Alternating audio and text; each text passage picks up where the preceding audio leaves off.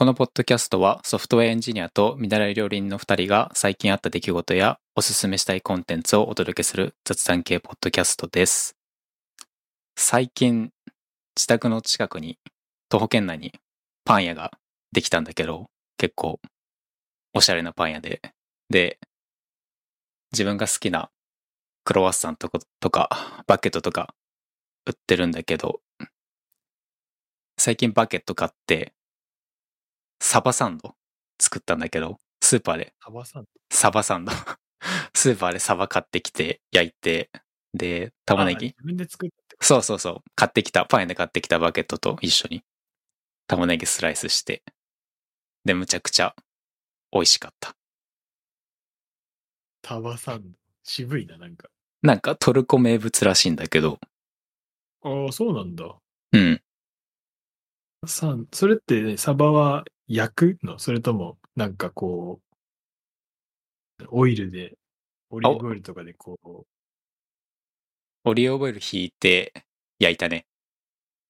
もうそれ切り身で焼いた、焼いて、そうそう。パンに乗っけてみたいな。そう。で、パンにバター、マスタード、マヨネーズ、レタス、玉ねぎ、サバ。う。ん、いいね、美味しそう。めっちゃ美味しかった。バケット自体はどういう感じ？硬い？周りは硬いけど中は。ああ、そうだね。そんな感じ。うん。ちなみにそれ、どこの辺にあるの？まあ、そうか、言えないか。まあ、自宅の近く。ああ、なるほど。ちょっと後に URL 送っていて。うん。お美味しいパン屋な。ぜひ。そこ行ってみたいな。うん。で、最近ちょっと面白い記事を見つけて、まあ、英語の記事だから簡単に日本語で言うと、まあ、ある研究で毎日少なくとも22分間、22分間の早歩きとか家事とかジョギングをすることで長時間座ってることの悪影響相殺することができるっていう研究があって、で、その専門家はオフィスの仕事とかテレビ見るとか長時間座ってる人は早死にする可能性が高いっていう、まあ、研究結果もあって、これかなり自分当てはまるなと思ってて。通勤時間もないし、あ別に座って長時間してるし、10時間ぐらいしてんのかなわかんないけど、もっとしてる可能性もあるけど。だからこれやばいなと思って、まあ最近そのパン屋ができたってのはあるんだけど、ーまあ、スーパー行くときも基本歩いていくんだけど、そうやって外出かけるときは、早歩きを意識して外歩いてるっていう。なるほどね。ちょっと運動がてらじゃないけど、そうそうそう。それってさ、立ってる作業するだけじゃ、やっぱダメなのそうだね。立ってるだけじゃなくて、やっぱり軽い運動だね。早歩き、家事、ぱジョギング。っていうのが大事なんだ。うん。純一の職業柄、なかなかね、運動時間確保するのって、うん。自主的にやんないと大変だよね。そうそう。まあだから一応、スタンディングデスク、ボタンを押すと高さ変えれる机は使っているんだが、なんか使うときと使わないときの差が激しい。もう使わないときは一日中使わないし、逆にえ使うとき、それなんうん。それなんで？なんで？なんでそんな？何なんだろうね。今日は座ってたいみたいな。うん。そんな感じかな。朝のテンション。今日は座る日。今日そうは立つ日みたいな。そうだね。逆に立ってるときはずっと立ってるね。ああ、そうなんだ。うん。なんかあるんかな、そういう。そっちの方が集中できる時間みたいあ、でも立ってる方が集中できるね。間違いなく。な。ああ、そうなんだ。うん。でも確かに、俺も、外、スーパーとか買い物行くときは、全部徒歩で行ってるな。うんうん。最近、まあ、車、めちゃめちゃペーパードライバーだから、車の運転しなきゃと思って、時々車使ってスーパーに行くうん。時には徒歩で。うん。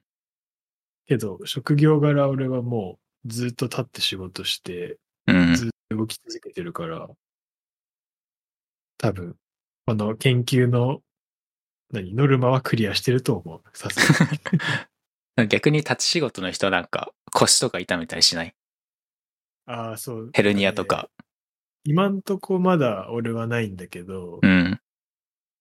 やっぱり、その、一緒に働いてる人の中でも、ちょっと腰痛いって言ってる人も、時々いるし、みたいな。うん。でも、基本的には今みんな元気でやってるかな。俺も全然、特に異常はない。そうだね。まあ、異常が出る前に予防しないとね。まあね、もともと運動してたから、ある程度そういう、何？負荷には耐えられる体にはなってると思うけど、うん。でもやっぱずっと立ってるのってきついよね。うん。十何時間経って作業してなきゃいけないから、うん。逆に、なんだろう。前までは、立つ、座る、寝るのこの3つの選択っていうか動作だったけど、うん。もう今は基本的に立ってるか寝るかの二択になってるから、座るっていうのがね、本当にない。本当座るって言っても1時間ぐらい。だからうんご飯とかそういう時間うん。確かに。しか座るっていうのはやっぱない。うん。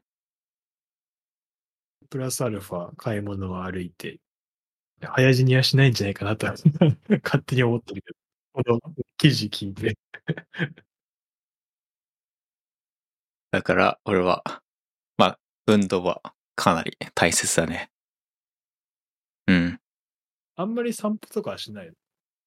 散歩はしてるし、ランニングとかも週末とかはするけど、ああ、そうだ言ってたんですね。うん。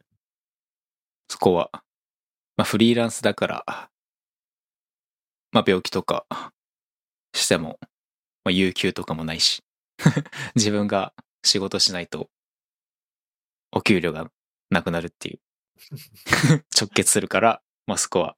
健康は気にしながら、うん、気遣ってね、生活してるって。そうだよ。気使わないと。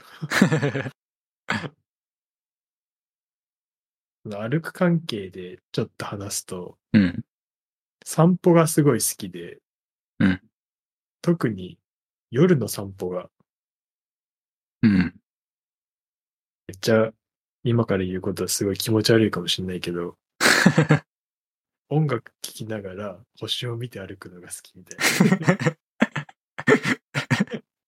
音楽の歌詞みたいなこと言っとる。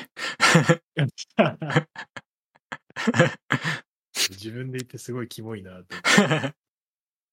でもなんかそう。なんでだ、なんか去年1年間、東京の方でうん、飲食系のアルバイトをずっとやってて。で、まあそれ終わるのがもう遅かったから、うん、最寄り、最寄りの駅に着くのが深夜1時。うん、で、そこから自転車乗って、自転車で15分ぐらいのところに住んでた。うん、車通りも全然ないし、人通りも少ない中、乗りながら星を見て帰るみたいな。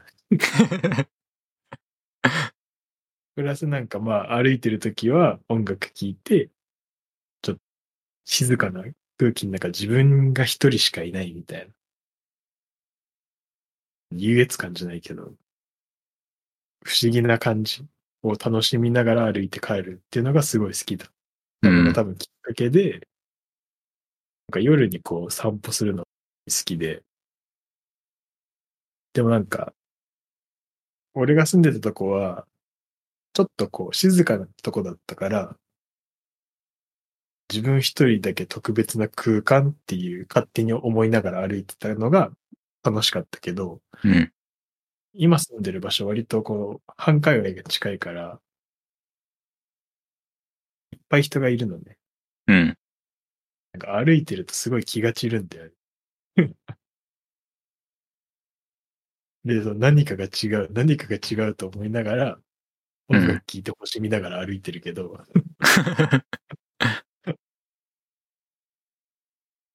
自然とだから運動にはなってるのかなって、そうん。じゃあ、バスケの話いきますか。う、行きましょうか。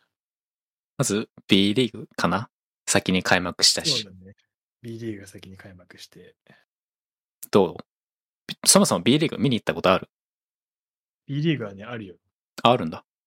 ある。えっとね、でもね、一回しか見に行ったことない。B リーグになってからは、一回しか行ったことない。うん。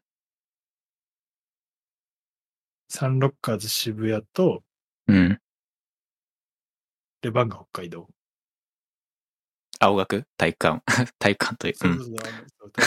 あれ、あれ、であれ、あれどうなの ?B1 のチームが 大学の 体育館でやってるっていう。あれはどうなんだろうね。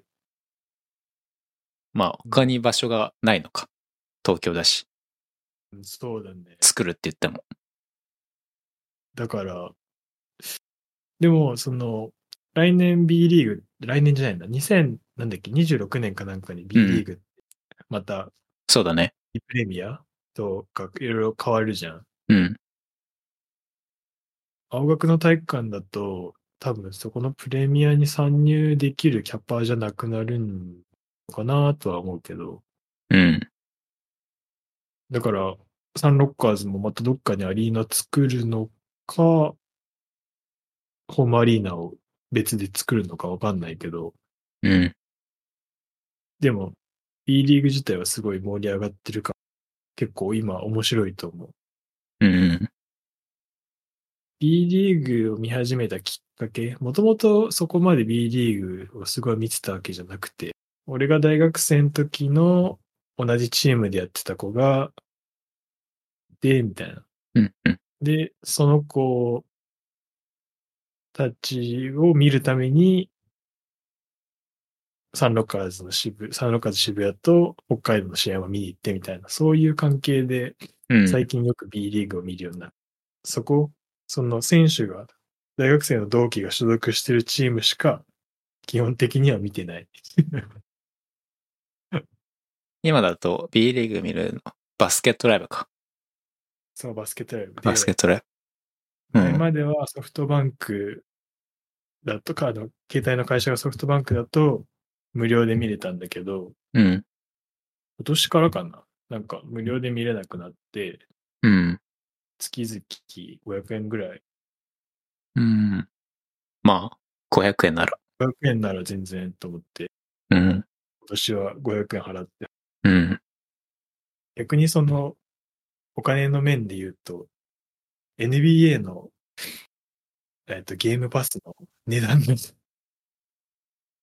1500円ぐらい上がったから、今年 NBA のゲームパス買ってないんだよね、俺は。なるほど。楽天が、楽天モバイルだと無料で見れるけど、うん。それ以外のだと、千4500円か4700円ぐらい今取られるんだよね、確か。そうだね。それで言うと自分は楽天モバイル使ってないけど、契約してるから見れるって感じだね。NBA。見れるんだ。うん。めっちゃいいじゃん、それ。だから NBA は見てるね、最近。ああ、いいな、それ。月4000ちょっと、なかなか高いなと思って。うん。多分、去年までは3000ちょっとだった気がする。いや、2000円くらいか。2900円か3000円ぐらい。見たいよね。その今、他に、まあ、多くのテーマとしていろいろあるけど、日本人選手だったり、今年ドラフト1位のウェンビー、うん。あの辺がやっぱね、見てみたいんだよね。そうだね。もう日本人が二人とも普通に NBA 選手として出てるっていう、もうおかしなことが起きてるんだけど。そうそうそう。考えらんない。俺らが小学校の頃でも考えらんないって感じだよね。うん。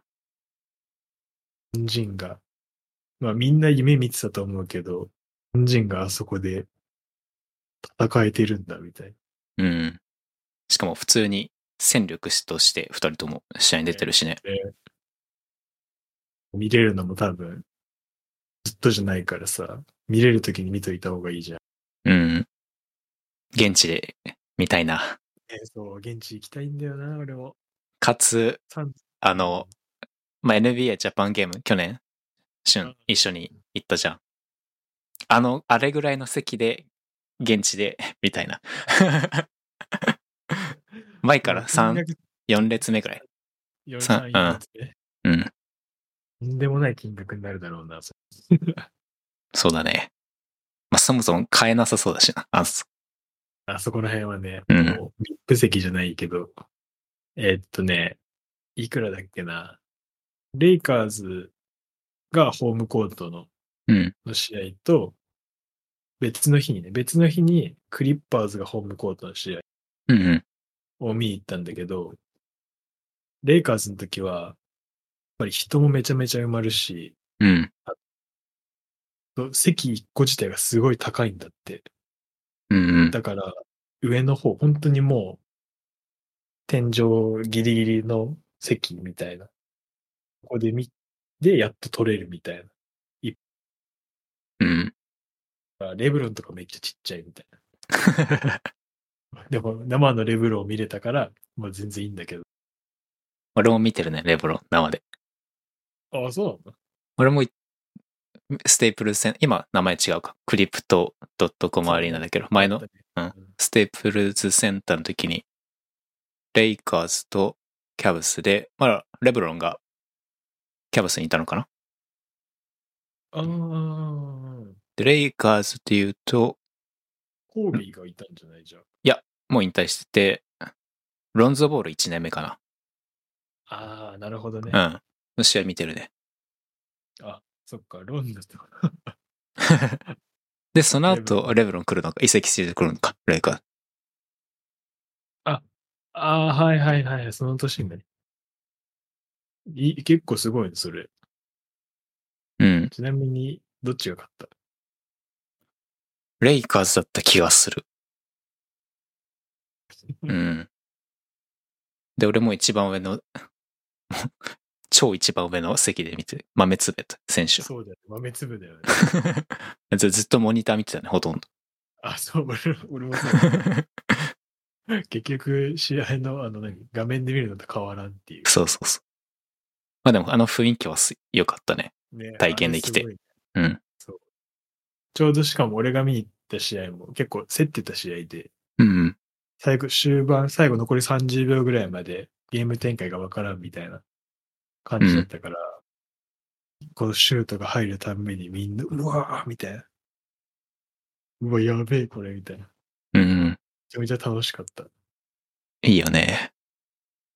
やっぱ、まあ、どっちがいいか悪いかとかじゃ全然ないんだけど、その辺も踏まえるとやっぱ B リーグとはちょっと違う感じがする。うんうんうん。確かに。昨日、量じゃ、量言えばいいのかな。まあ、B リーグもすごいんだけど、うん。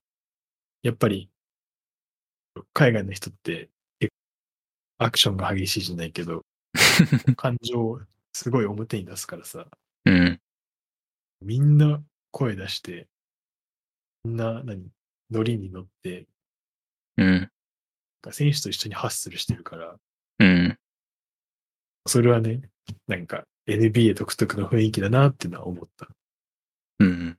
なんか、すごい個人的な意見だけど、結構なんか、ファン層も違うというか、なんか B リーグのファン、すごい 個人的な意見になっちゃうけど、なんかすごいアイドルファンに似てるなって感じがしてて、なんか B リーグもなんか、イケメンランキング的なことやってたりとかするから、そういうファンが多いのかな。バスケット好きというよりかは。ああ、なちょっとまあ女性のファンみうん。たいな感じで。でもまあ、確かにイケメン多いからな。まあ、そこはまあビジネスとしてはうん。使っていった方がいい場面。うん。あでもまあ確かにそれはあるね。NBA だと、まあ女性も確かに NBA は多いけど、やっぱり比率的には男の人の方が多いか多いもんね。うん。確かに。NBA ファンは結構日本にいるもんね。B リーグ見てないけどっうん。ていう。世界のあれだもん、NBA。うん。リーグはまだまだこれから感じはするかな。うん。開幕、とりあえず開幕したっていう。うん。で、そう、あれだよ。ウェンビー見たプレイ。ちょうど今日朝見てたね。あ、本当？スパーズとサンズ、それこそ渡辺裕太選手が出てて、やばかったね。30何点か取ってたんじゃない？8点とかでしょ。うん。しかも終盤3とかも決めてたし、まあ正直もう、ディフェンス関係ないよねっていう。ウェンビーが外すかどうかっていう話じゃない。ああ、なるほどね。あれ、あいつの身長って何センチだっけ？2メートル20とかじゃない？メートル20。確か。しかもまだ19歳とか？ああ、そうだね。19歳だね。あ2メートル45。誰も届かない。えげつないな。なんか、うん AD、ケビン・デュラントとベンバヤマが並んでるうん。画像がなんかあったんだけど、うんフリースローのなんかがなんかうん全然違う。デュラントでも2メーター 5?2 メーター10ぐらいあるのかな？10ぐらいあると思うよ。うん。そう。なのに、それよりも全員 全員小さく見える。でもなんかいろいろネット上では、その、辛口な人も多いイメージは見ててあるかうん。でもずっとな。開幕してから活躍はしてると思うけどね。そうだね。うん。ハイライトは多いけど、みたいな。でも、ターンオーバーが多いみたいな。うん。そう、試合を見えてないから、ハイライトでしか見えてないから、うん。いいとこだけがピックアップされるじゃん、ハイライトって。うん。そういうマイナスな部分が見れてないから、自分の目で、このプレイヤーがどういうプレイヤーなのかってのがまだはっきり分かってないんだよね。うん。だから、ちょっと NBA ゲームパス契約したいけど、みたいな。ちょっとお値段が。楽天契約した方が全然安いと思うけどね。楽天最強プランの多分3ギガまでだと1000何円とかじゃないかな。使ってなかったら。うん。 DAZN に入ってたんだけど、うん。なんか今年から DAZN もまた変わって、うん。アメフトのために DAZN 入ってたんだけど、はいはいはい。なんかアメフトも、その、 DAZN の中の追加コンテンツを払わないと見れないみたいな。ええ全全試そう、全試合見れなくなっちゃって、去年までは、去年か一昨年までは、 DAZN にはの普通のスタンダードプランに入っちゃえば、全試合を配信してくれてたんだけど、うん。今年からなんか多分そうなっちゃう。俺の応援してるチームが見れないみたいな。払わない。これ、払う意味あんのかなと思って、はいはいはい。実際試合は見えてないし、うん。追加コンテンツで払えばいいじゃんってなるけど、でも、どうしようかなってなっちゃって、うん。結局今 DAZN はやめたから、 DAZN のサブスク分で NBA パス入るか、アメフトのゲームパスを買うかで迷ってる今。どっちも見たいみたいな。アメフトって確か試合数そんな多い多くないんだよね。そう、一週間に一回。うん。で、多分、アメフトのゲームパスだと、あの、NFL、あの、何日本の NBA のリーグパスみたいに、NBA、NFL ゲームパスがあるから、それを買って、一週間に一回の試合を見るみたいな。うん。値段がね、どんぐらいだっけな。ちょっと詳しくはわかんないんだけど、でも、そこまでめちゃめちゃ高いっていう感じもなかった。それこそ多分、NBA のゲームパスと一緒ぐらい？4000円ぐらい。ぐらいだった気がする。うん。だからまあ、でもさすがに2つなと思でも試合数が違いすぎるな、NBA と。う。まあね、それはね。でもまあ、逆に言えば、今のシーズンは NFL 入って、で、NFL が2月に終わるから、2月からは NBA、うん。ちょうどオールスター明けぐらいからのゲームパス入るかな。うん。には思ってるけど。いやー、見るもんがいっぱいあるわ。そう。で、そう、お菓子論争、はいはい。ショーノートに貼ったんだけど、NBA のウォリアーズかな？公式ツイッター、あ、ツイッターじゃないわ、X に。動画。投稿してて、タケノコの里か、キノコの里派かっていう NBA 選手に聞いてて、結果的には、キノコの山のが多かったんかな？えー ?7 対そう。3。結構差ついたね。うん。いや、俺は、タケノコの里の方が好きだけどな。おうえ、それはなんで？あの、生地の部分は、タケノコの里の方が好きかな。はいはいはい。ちょっと若干違う。うよね。うん。全然、そう、全然違うわ。俺は、年が上がってくにつれて、変わった。最初、キノコの、キノコの山うん。派だったんだけど、まあそこ抜け人、抜け人になって、里、里の方に、タケノコの里の、里の方にちょっと、行っちゃったみたいな感じかな。これ、わかるかな？小学校の時に食べてたやり方なんだけど、キノコの山のね。うん。チョコの部分だけ食べるみたいな。うん。あれってさ、外せるんだよ、要は。うん。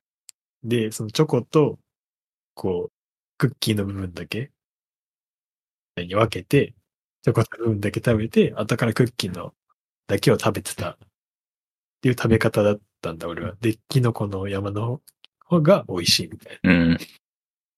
感じだったんだけど、年が上がってくについてそんなことしなくなるじゃん。で、それでなんかだんだん食べてると、あれ、うんタケノコの山の方が美味しくねみたいな。うん。なんか、クッキーのサクサク感、ザクザク感、ザクザク感までじゃいかないけど、うん。ちょっとこう、違うじゃん、生地が。うん。違うね。で、チョコもさ、そこまで多くないから、薄くコーティングされてるからさ、うん。程よい感じうん。が、え、こっちの方がいいじゃん、みたいな。タケノコの方が美味しい、みたいうな。ん。になって、そう。ちょっと変わったっていう感じかな、俺は。うん。まあ、どっちも美味しいんだけどね。そう。どっちも美味しいんだけど、強いて言えばっていう話だよね、これ。うん。っていうのを、あの、佐久間さんがラジオで言ってたね。あ、そうなの？うん。なんか、ある NBA 選手一人が、両方だねって答えたんだよね。選ばずに。でそれに対して、両方はダメって。みんな両方美味しいと思ってて、強いて言えばって選んでるのね。で、これは普通カット候補って言ってた。佐久間さんもこれを取り上げてたんだ。うん。それを、あなんかね、そのラジオ自体は聞いてないんだけど、なんかニュースの記事になってて、多分調べたら出てくると思うんだけど。うん。嬉しいな、佐久間さんが。お菓子ね。でも確かに日本のお菓子って人気だよね。うん。トカットとか、ハイチュウ。ああ、ハイチュウなんかメジャーリーグで聞くね。そう。で、やっぱり俺も海外の人にお土産で日本のお菓子持ってったりしたら、やっぱり喜ばれる、それは。うん。ハイチュウと、まあ、キットカットは海外でもあるけど、日本限定の抹茶味とか、そういうのとかは割と、ポイフル、ポイフルじゃないな。なんかでもそういう、喜ばれた記憶はあるね。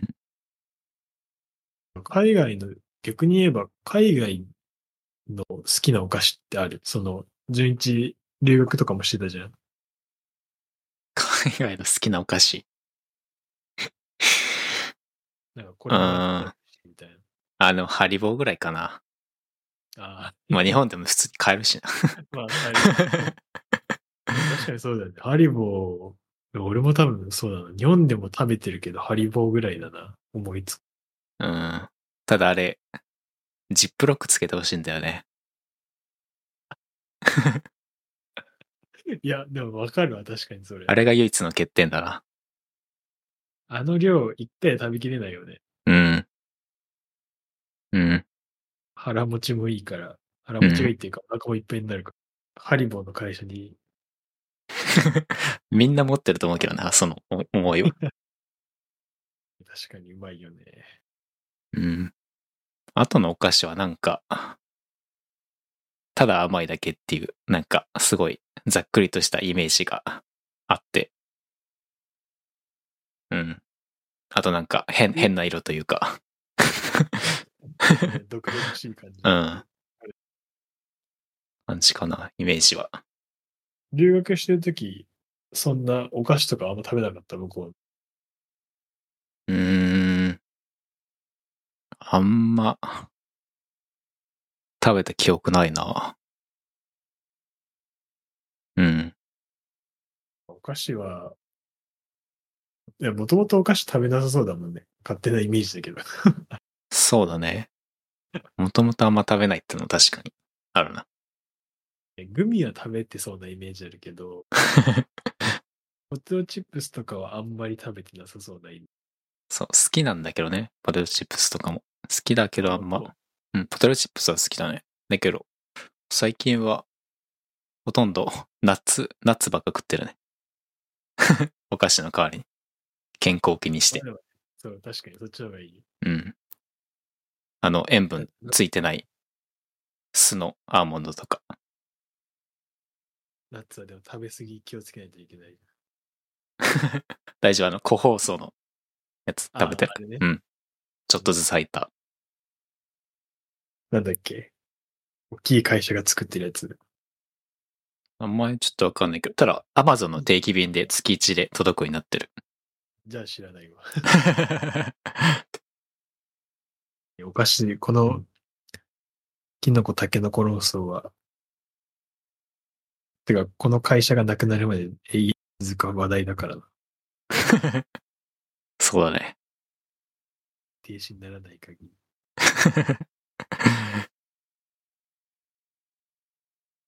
じゃあ、コーヒーの話しますか。行きましょうか。うんスケールの購入を考えてる。そうなんですよね。今なんか、今もう、今使ってるスケールが、だいたい3年ぐらい使ってても、まあ4年目突入してるのか、もちなみに今は、どこの、う。スケール？ハリオのスケール。ああで、ちょっと名前は忘れちゃったんだけど、うん。ハリオのスケールを使ってて、ちゃんとあの、グラム数と、えっと、タイマーがついてるやつなんだけど、なんか最近こうコーヒー入れてて、時間を見たら、急にゼロになってたり、も、も、ちゃんと押してるのに、ちゃんと押して、やってるのに、時間とグラム数がゼロになってて、して、うん。電池の問題かなと思って、こう電池入れ替えて、またやってたら、またそれがこう、がゼロに戻っちゃったりして、割と調子が悪い気がするから、まあもう4年目、3年目や使ってるし、ちょっと新しいの買おうかなっていうのを今考えてて、で、それで今、いろいろ調べてて欲しいのが、このフェローのタリープロスケール。そう。これね、いいよね。いいね。これ SCAJ の器具のブースにもあったんかな？ああ、わかんない。そう。スケールはね、全然見てなかったから、うん。もしかしたらあったかな、あったかもしんないけど、うん。ちょうど今、ケトルもフェローだから、スケールとケトルフェローにして、なんか、ちょっと統一していきたいなと今、若干考えてるんだけど、うん。しかもこのスケール、なんか、特徴があるみたいな。確か。まあ、ちゃんとタイマーと、グラム数は測れるんだけど、それにプラスアルファ、ブリューアシストモードみたいな。ええ。のがあって、まあ、一応ネットに書いてあることだと、お湯とコーヒー豆の比率をノブで設定することで、コーヒー豆の重さに対する最適なお湯の量を自動計算して表示できるみたいな。おうで、なんか、その状態で、本体左のタイマーボタンがあるんだけど、それを押すと、最適なお湯の量をターゲットして表示して、そのターゲットの重量までお湯を注ぐと、ディスプレイが白く光って知らせてくれますみたいな。はいはいはかっこいいじゃん。い。いいね。そう、かっこいいし、すごいわかりやすいじゃん。なんか、入れてて。うん。だからなんか、見た目もね、すごいスタイリッシュだし、あの、フェロー特有の、ちょっと丸みを帯びた感じで、うん。ボタンも丸っこいよ、そこがダイヤルになってるみたいなうん感。じで、結構、俺的に好きな、っていうか、見た目だから、これ欲しいな、みたいなうん。のを今考えてるかな。まあ値段はやっぱり、その分ね、いくら？あっちい値段はするけど、3万円ぐらいすんのこれ。そう。すごいな。スケールか。なかなか、そう、なかなかスケールで3万ってな 手が出しづらい感じにはなるけど、うん。まあ、でもかっこいいなみたいなのは今思ってるね。うんうんうん。バリアもあるよね、スケール確か。ああ、そう。うん。キングでも売ってたはずだけど。あ、売ってるね。ただ、ブラックとホワイトは欠けてるね。在庫切れ。ああ、なるほどね。できればね、黒で統一したいんだよね、俺は。うん。このバリアのスケールは、どういう感じなんだ？見た目はかっこいいね、かなり。うん。ミニマムって感じだね、これは。逆に自分の場合は白で統一してるから、買うならこれの白かな。バリアの。うん。こっちもかっこいいな。しかもやっぱ値段も、まあそのフェロンのスケール見たやつだからあれだけど、1万5千、1万6千ぐらいでうん。買えるから、こっちの方がいい感じもあるな。いや、どっちで揃えるかだな。今ちょうど何？えっ、と、コーヒーミルがバリアじゃん。うん。えっと、ケトルがフェローになってるから、うん。じゃあスケールどうしようみたいな。また別のとこ手出すか、うん。それともどっちかに揃えるかみたいな。うん。12チーム何使ってるスケール？多分、シュンと同じような気がするね。ハリオのカリオ。黒色の長方形の形した、ああ、そうそうそうそうそう。多分ベーシックなやつだと思うけど。まあ、ただ別になんか困ってないから。本当？うん。ハリオのスケールは、的な値段だね。まあ、今までの見た金額がうん。安く見えちゃうけど。これの白色があったらすぐ買うけど、ハリオン。これはダメなの？このなんか白系の。あの、台座が白で、下が黒みたいな。2、そうそうそうそうそう。メタルドリップスケールみたいダメだね。白は真っ白じゃないと。でね、ブルーボトルがなんかコラボ商品的なので、白のモデル出してるんだけど、ああ、本当だ。うん。ただロゴが入ってんだよね。あ、いらないんだ。あの、水色のロゴが入ってるんだよね。なるほどね。こんなロゴがなければ買う。買う。そう。いらないね、あのロゴは。え、でも、これ可愛いじゃん、めっちゃ。うん。好きな人は好きだと思うけど、普通に。シンあの白と水色でシンプルなうん。感じ。結構いいと思うけど。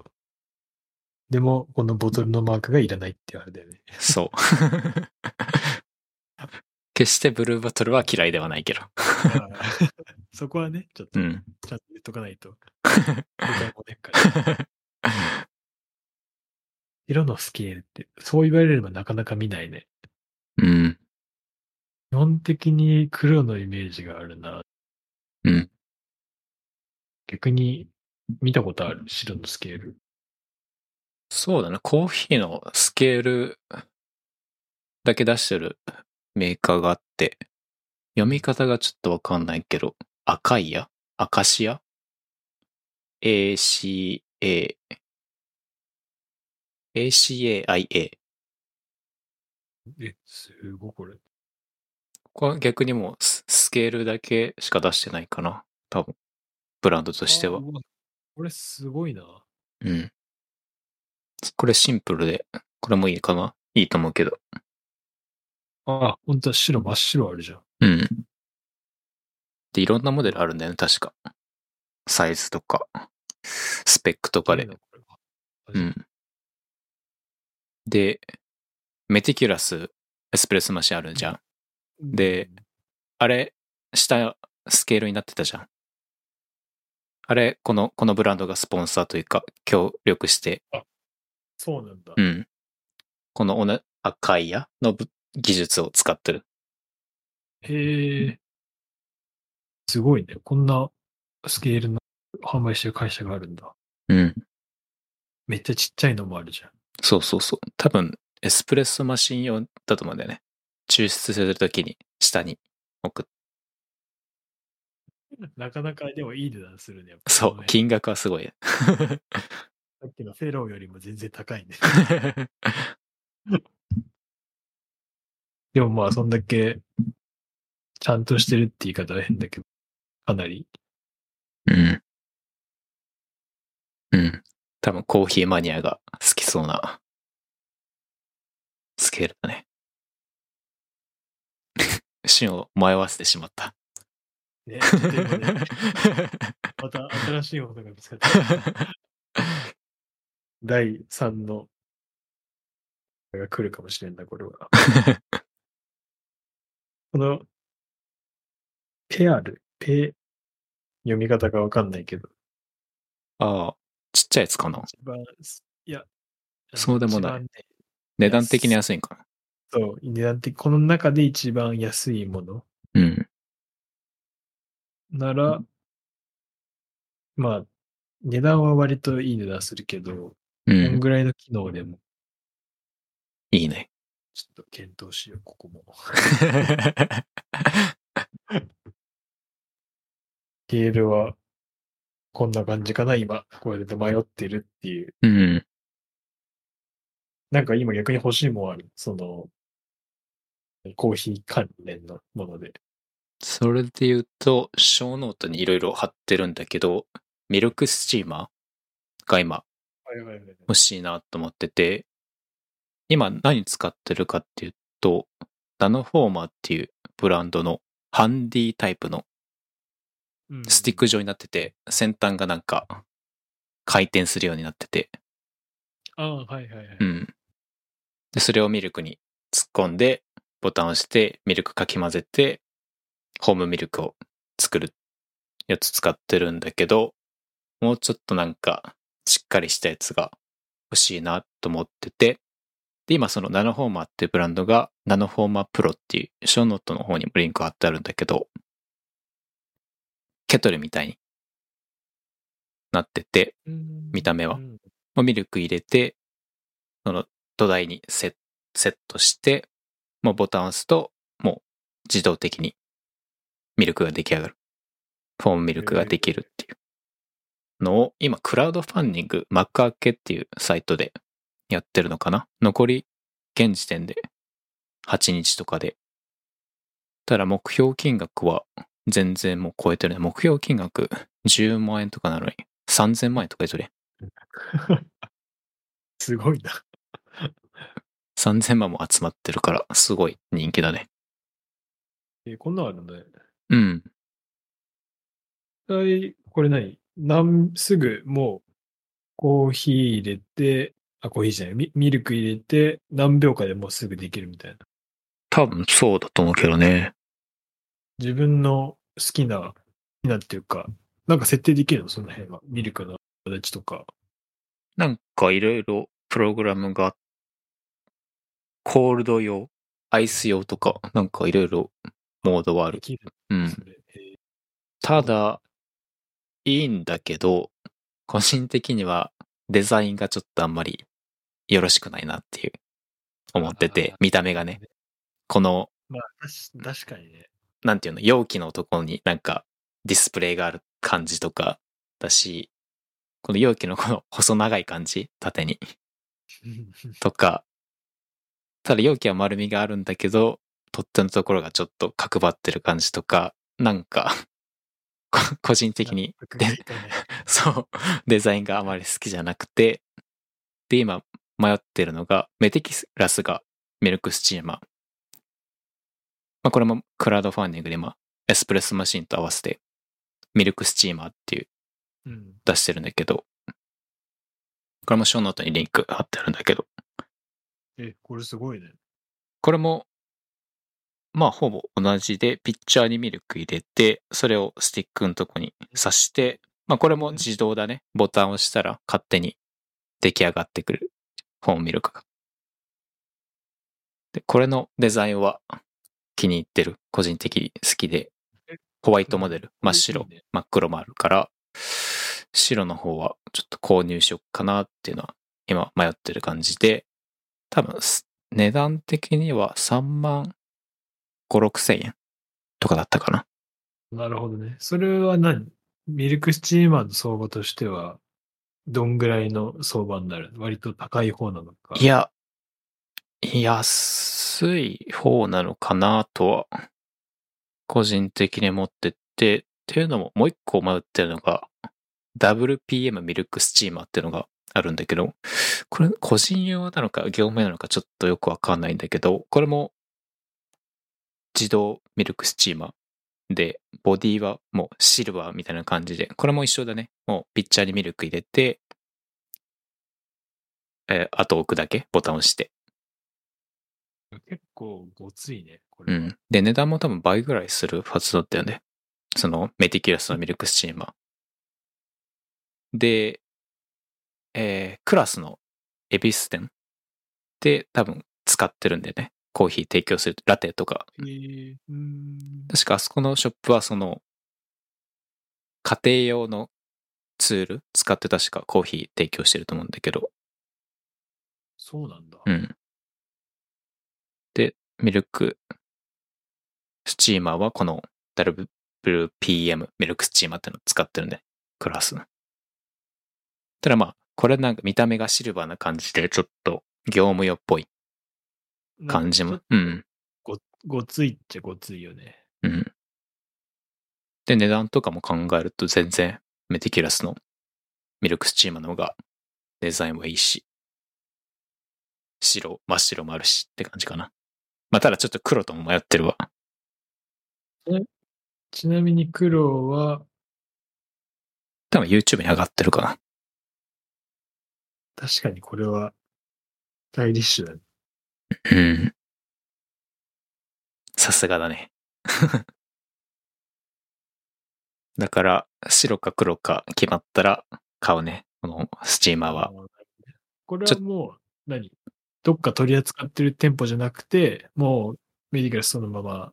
そう、今あの、クラウドファンディング海外のサイトで、そのエスプレッソマシンと合わせてこれも募集してて。で、多分、おそらく器具では多分このスチーマーは取り扱わないような気がしてるから、あのエスプレッソマシンは多分取り扱うって言ってたけど、だからスチーマーだけは自分で買おうかなっていう。その、直でメティキュラスの方から。っ他はなんかある？ていうと、最近コーヒー用の掃除ブラシを買いましたと。もう買ったね。これは買ったね。で、そもそもこの、ウェボ、ウィボっていうインテリアショップ、結構個人的に雑貨とかも売ってるんだけど好きで、結構なんかいろいろ買ってはいるんだけど、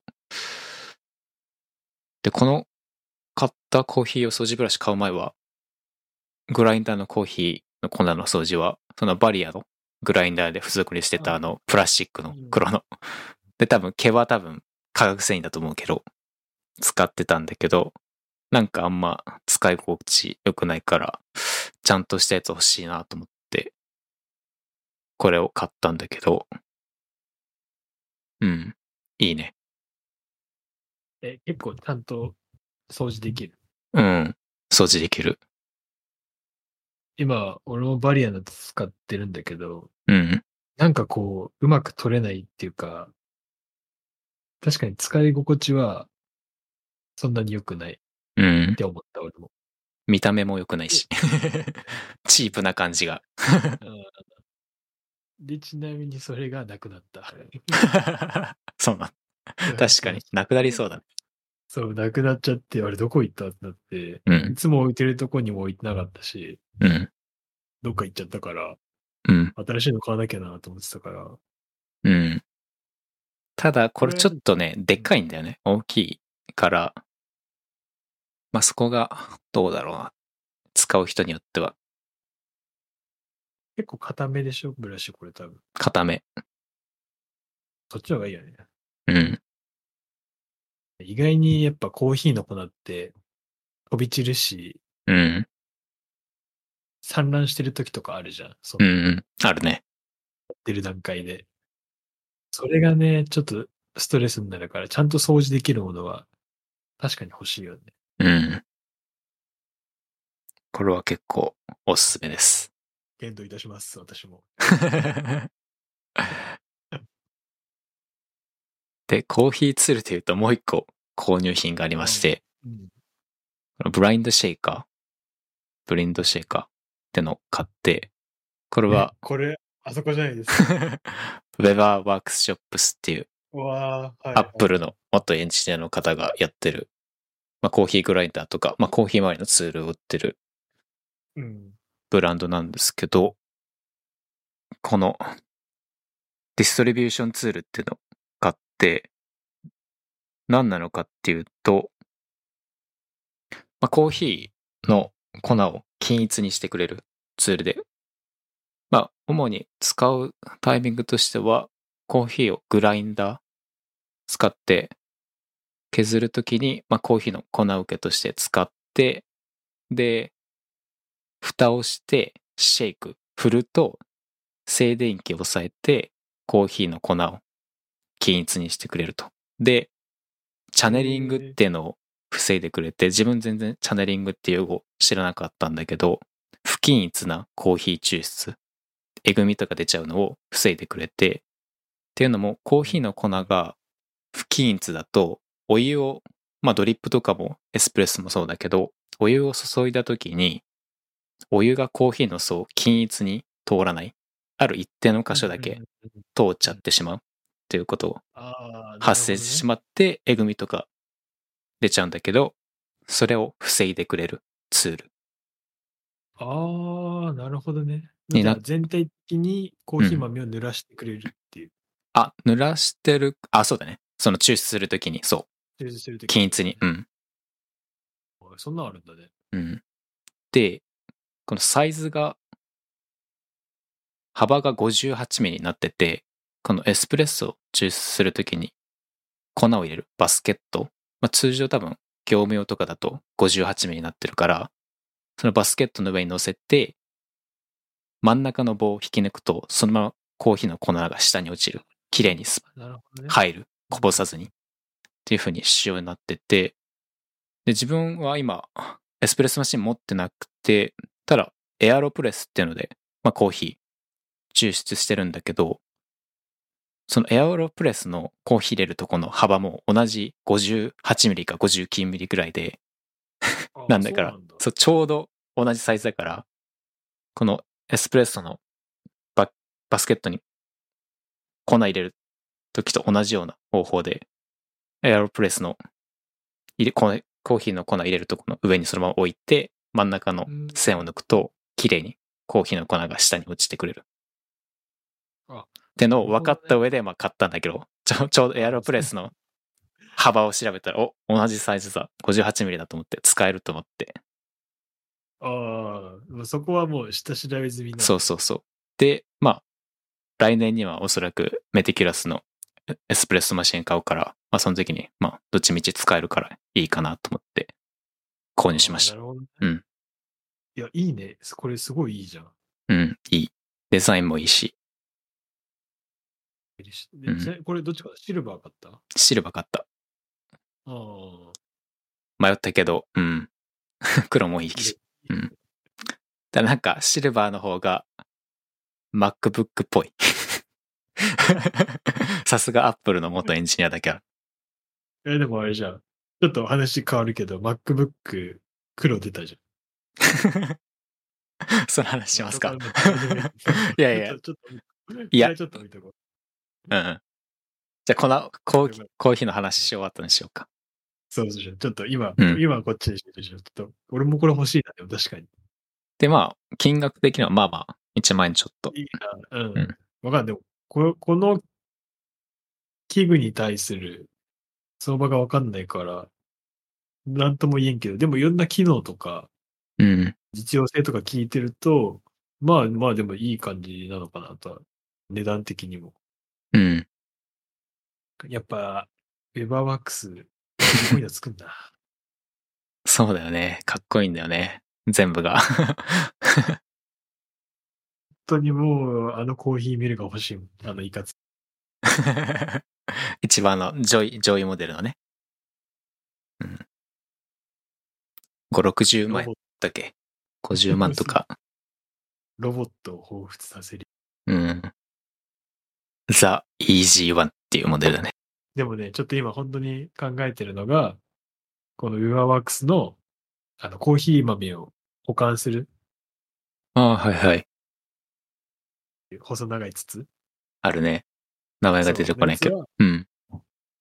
ちょっと買おうかなって検討してる今。いいね。グラスの方ってこと？プラスチックの方じゃなくて。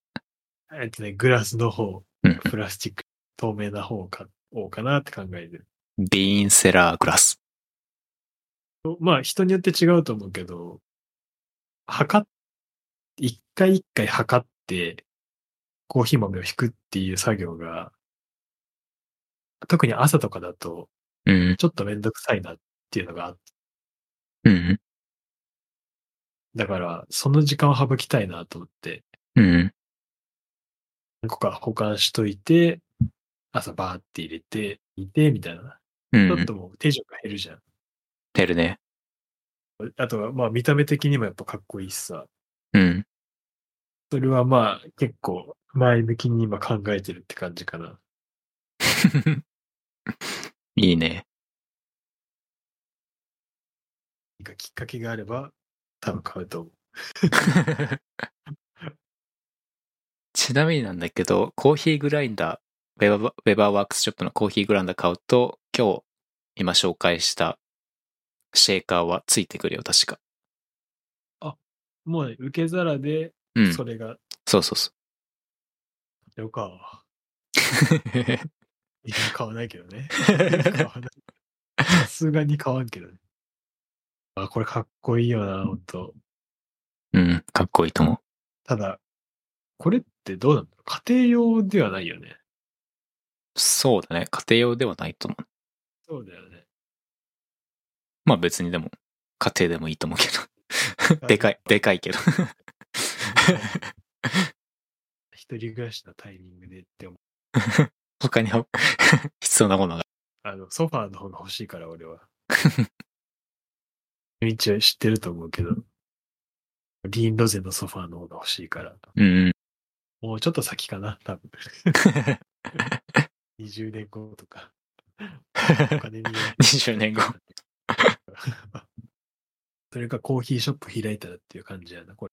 ああファ、イルとして。いいね。でもそれがいつになるかはわからんけどね。うん。コーヒーの話は、これぐらいかな？なんか欲しいもん他にあったりするの？特に。そうだね。欲しいもんはやっぱりさっき言ったミルクスチーマーとメティキュラスの、まあ、あとエスプレッソマシン、メティキュラス。うん。うん。この二つだから、それ以外は今のところはもううか。充実したものが、もう、現時点で結構、うん揃ってるから。いいね。今の純一の話で欲しいものがまた増えちゃったの。毎回この収録の時に、旬の欲しいもの増やしていいとかそういうの欲しいものリストが。実際には買えないけど、買えるように頑張っていかない。うん。まあ、いい目標だね。じゃあ、MacBook の話する？ああ、いいですよ。いや俺ちなみに全然知らないけどね。あ俺も全然終えてなくて、まあ、新色が出たぐらいしと、まあ、スペックが新しいメモリが出たぐらいしか終えてないんだけど、確か MacBook の14インチと16インチで、MacBook Pro かな？の14インチと16インチが新しいのが出て、で、M3 Pro と M3 Max のメモリが搭載してるやつだと、えー黒、ブラックカラーが選べる。で、今まで確かブラック、スペースグレーか、今までは。そうそうそうそスペースグレーってのはあったんだけど、ブラックはなくて、今回新しく、うん、出て、個人的にはいいなっていう黒。う。黒かっこいいよね。うん、かっこいい。印象だね。うん。俺も、なんだっけ、広告でなんか見て、あ、黒出たんだと思って。うん。ちゃんと、何この、マウスじゃなくてキーボードのとことかも、キーボードとかマウスの部分も、マウスっていうかタッチバーとか、タッチバー、なんて言えばいいの？この、キーを操作するとこ、マウスを操作するとこ、あ、トラックパッド。そう、トラックパッド。うん、も全部真っ黒になってるから、かっこいいなと思って。いいね。やっぱり M3 Pro のメモリが以上だね。通常の M3 メメモリだと、チップだと、スペースグレーとシルバーだけだね。でもかなりスペックも上がってるよね、これ。うん。逆に上がりすぎて、いや普通に使う、俺でもオーバースペックな気がするな。普通にプログラム書いて。今買うなら多分、うん。MacBook Air とかでも十分な気がするな。そんなになんだ、もうん。う。M3 Pro と M3 Max で、全然違うもんね、もうん。でも M2 と比べてう。もかなり違うよ。去年、去年、去年ではないか。うん。一個前のチップと比べても。しかも自分は去年買ったのかな ?MacBook Pro 14インチで M1 Pro かなで、メモリも32ギガとかの1テラ SSD ストレージで。だから、すぐは買えないね。しかもまあ必要ないし。裏はついてない。タッチ、タッチバーもなくなったね。なくなったんだ。ID だけだね。タッチ ID。あ、そうなんだ。タッチバーは多分あんま評判良くなかったんだ。うん。俺も今 Mac の、こうやってるけど、多分、旬のね、使ってるやつは、Apple のチップじゃなくて、インテルのチップが積んでるんだよね。この M1 とかじゃなくて、インテル M1 の1個前で多分。買ったのがもう3年ぐらい前。うん。まあでも普通に使えてるでしょ、まだ。うん。うん。なんか、もともと全然違うこと、バスケの映像系のことやってたからさ、うん。結構スペック積まないと動画処理とかすごい大変って聞いてたから、うん。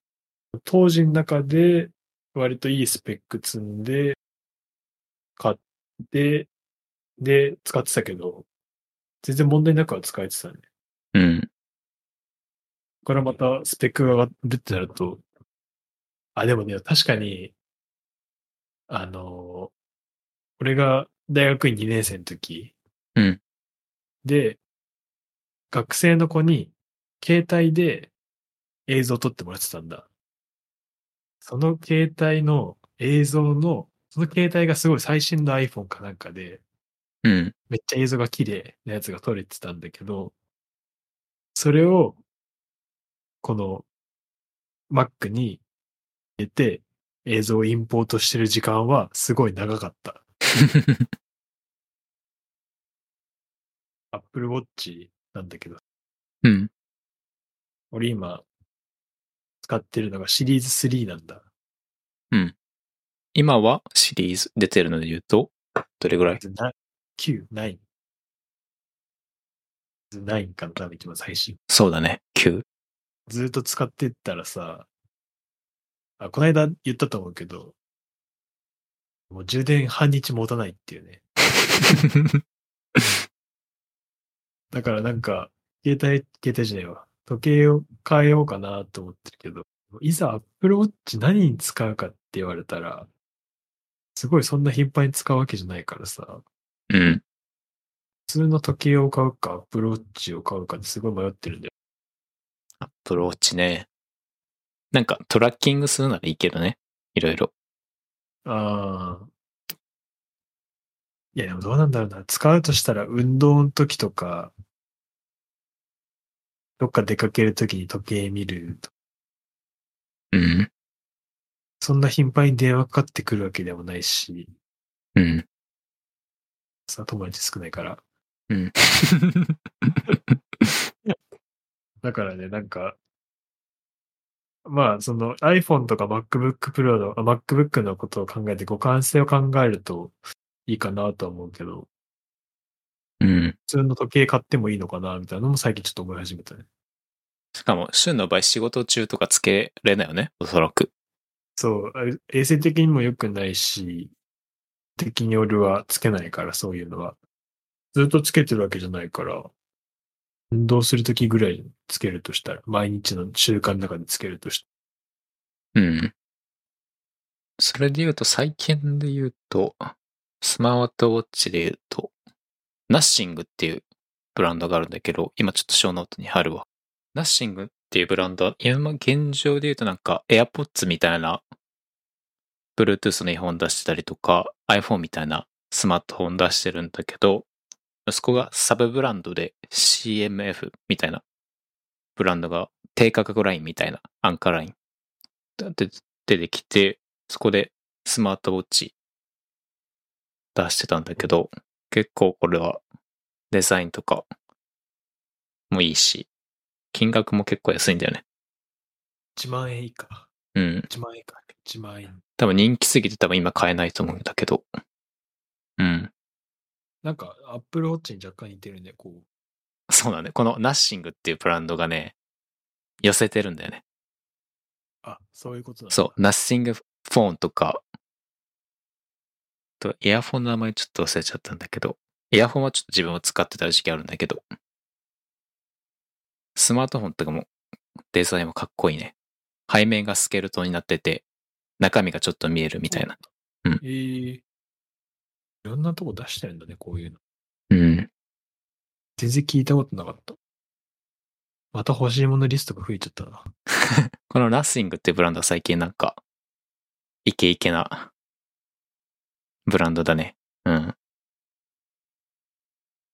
で、次、アークっていう、ウェブブラウザー、サファリとか、クローム、Google Chrome とか、と同じなんだけど、最近、いつも、今までは Google Chrome 使ってたんだけど、最近このアークっていうブラウザ使ってるんだけど、まあ何がいいっていうのはいろいろあるんだけど、まずなんかデザインがいいっていうのと、見た目が柔らかい感じで。で、タブが上じゃなくて横なんだよね。うん。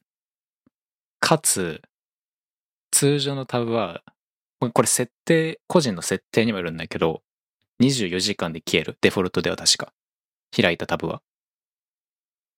ただその、ブックマーク的なあ機能があるから、まあそれをすれば消えないんだけど、普通に通常に開いたタブは24時間で消えるようになってて、何がいいかっていうと、結構自分仕事上結構いろいろ調べるんだよね。なんかこういう機能開発のタスクあったら、どういうふうに開発していこうみたいな感じでいろいろ調べるんだけど、するとそこから派生して、あ、ここの記事いいなと思って、後で読もうみたいな感じで、どんどんタブ開いてって、あ。ひどい時だと、100はいかないけど、それはすごい。60とか70とかなんか、多分開いてる時があって。そう、開いてる時があって、しかもそういうタブ、後で見ようと思って開いたタブって絶対見ないんだよね。ああ、まあわかるな、それはずっと確かに。、後で見る、後で見るって思ってて、残してるけど、絶対見ない。ってのがあって。で、結構タブむっちゃ開いてるとメモリ食うからパフォーマンス的に良くないし。で、だから、このアークっていうのを使い始めて、まあ、24時間で消えるからいいっていうのと、あとワークスペースっていう機能があって、スペースかな？スペースっていう機能があって、仕事用とか、プライベート用とかでスペース切り替えれ。て、うん。で、そのタブが、サイドバーのタブが切り替わるんだよね。仕事用とうんプライベート用で。そうなんだ。まあ別に仕事用、プライベート用じゃなくて、他にもスペースはいろいろ複数作れると思うんだけど、うん。切り替えもスムーズにできるから、とてもいいっていう感じで、最近はずっとこのブラウザ使ってるって感じ。アーク。うん。じゃあ、コンテンツの話する？クォーターバック。ネットフリックスの番組っていうか、リアリ、リアリティショーみたいな。チームをかけてるのか、このアメフト全体を追っかけてるのか、一人の選手を。3人の選手を追っかけてるみたいな感じ。ええで、その3人の、その選手の特徴としては、うん。全員ポジションがアメフトの花形のクォーターバックっていう。投げる人だね。そう。全然アメフト、アメフトわかんないけど。あの、合ってる。投げる人。うん。フィールド上の司令塔みたいな。もうその人の出来によって、うん。チームが勝つか負けるかが全て決まっても過言じゃないぐらいのあのポジションなんだけど、そのクォーターバック、その中のクォーターバック、クォーターバックの中の3人に焦点を当てたドキュメンタリーで、ええ全員、何？選手、特徴、選手の特徴も違うし、うんス。タイルも違う。うんうん。選手の1年間のシーズン。去年かな？去年のシーズンを1年間追ったドキュメンタリー番組で、これはね、見ててね、すっごい熱くなる。なんか。で、なんかそう、プロってこういうことなんだなっていうのをね、すんごい考えさせる。変なし、感染者としては、表の面しか見えてないじゃん。でもプロの人たち、要は表の華やかな面って言えばいいのかな。うん。とブランドのもの着てたり、みたいな。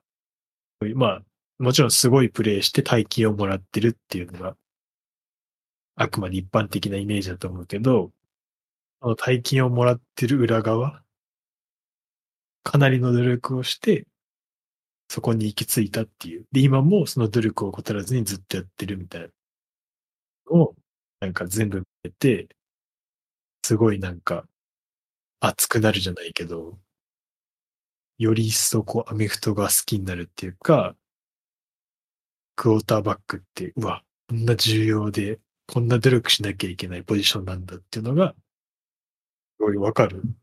面白い番組だった、これは。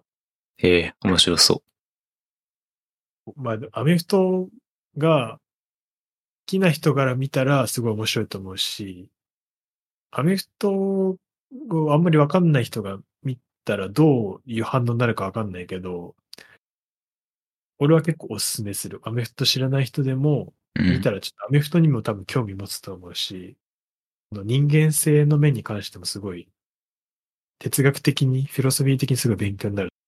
勉強になるって言い方変だな。なんか自分の中に入ってくる部分があると思う。うん。おすすめできる番組かなって俺は思って、うん。ここに入れさせてもらったから。最近こういうトッププロ選手、スポーツ選手とか、歌手とかのこういうドキュメンタリー多いなと思ってて、なんか、裏側じゃないけど、華やかじゃない部分、さっきシェンも言った通り。なんか、誰だったかな？歌手のセレーナ・ゴメス？うん。もうなんかアップル、アップル TV プラスで同じような感じで、葛藤とか苦悩とかそういうのもなんかやってたりとか、なんか今まではそういうトップスポーツ選手とかアーティストはその強い面、華やかな部分しか求められてなかったし、弱い部分を見せたらいけないみたいな空気感だったけど、まあ最近はそういうの見せてもいい。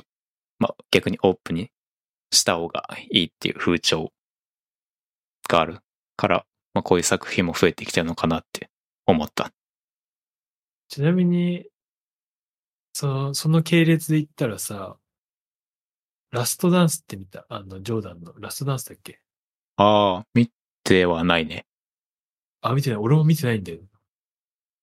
結構なんか、ダークな部分もあるみたいな。理想のジョジョーダンとは違ったっていう人もいれば、うん。あれがやっぱトップアスリートだよねっていう人も、うん。裏側を見るのって結構貴重だし面白いんだなとは。うん。ラストダンスをちょっと見なきゃいけないんだよ。見なきゃいけないっていうか見たいんだよ。全然見に行っけど、うん。おすすめコンテンツとして。いいと思う。で、まあ次、宇宙兄弟はわかる？聞いたことあるけど、全然わかんないね。ストーリーあ、は。本当？うん。宇宙って好き？宇宙は好きだね。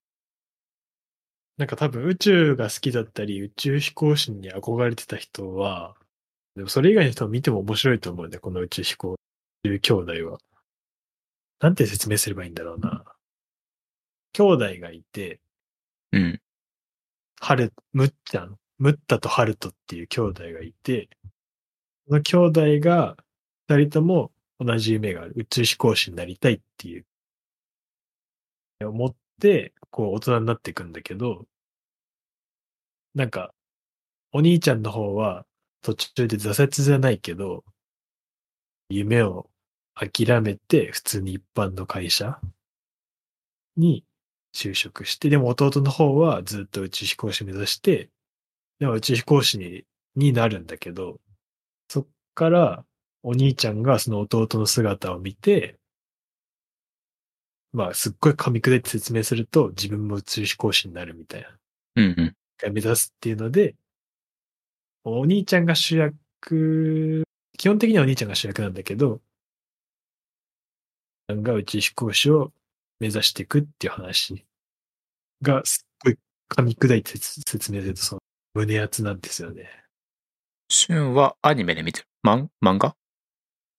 マン、アニメで見てて、で、そっからハマって、ちょっと漫画でも見てたんだけど、うん漫画はね、変えてないんだよね、これ。だからよ、漫画喫茶とかそういうとこで見てたみたいな。はいはいはい。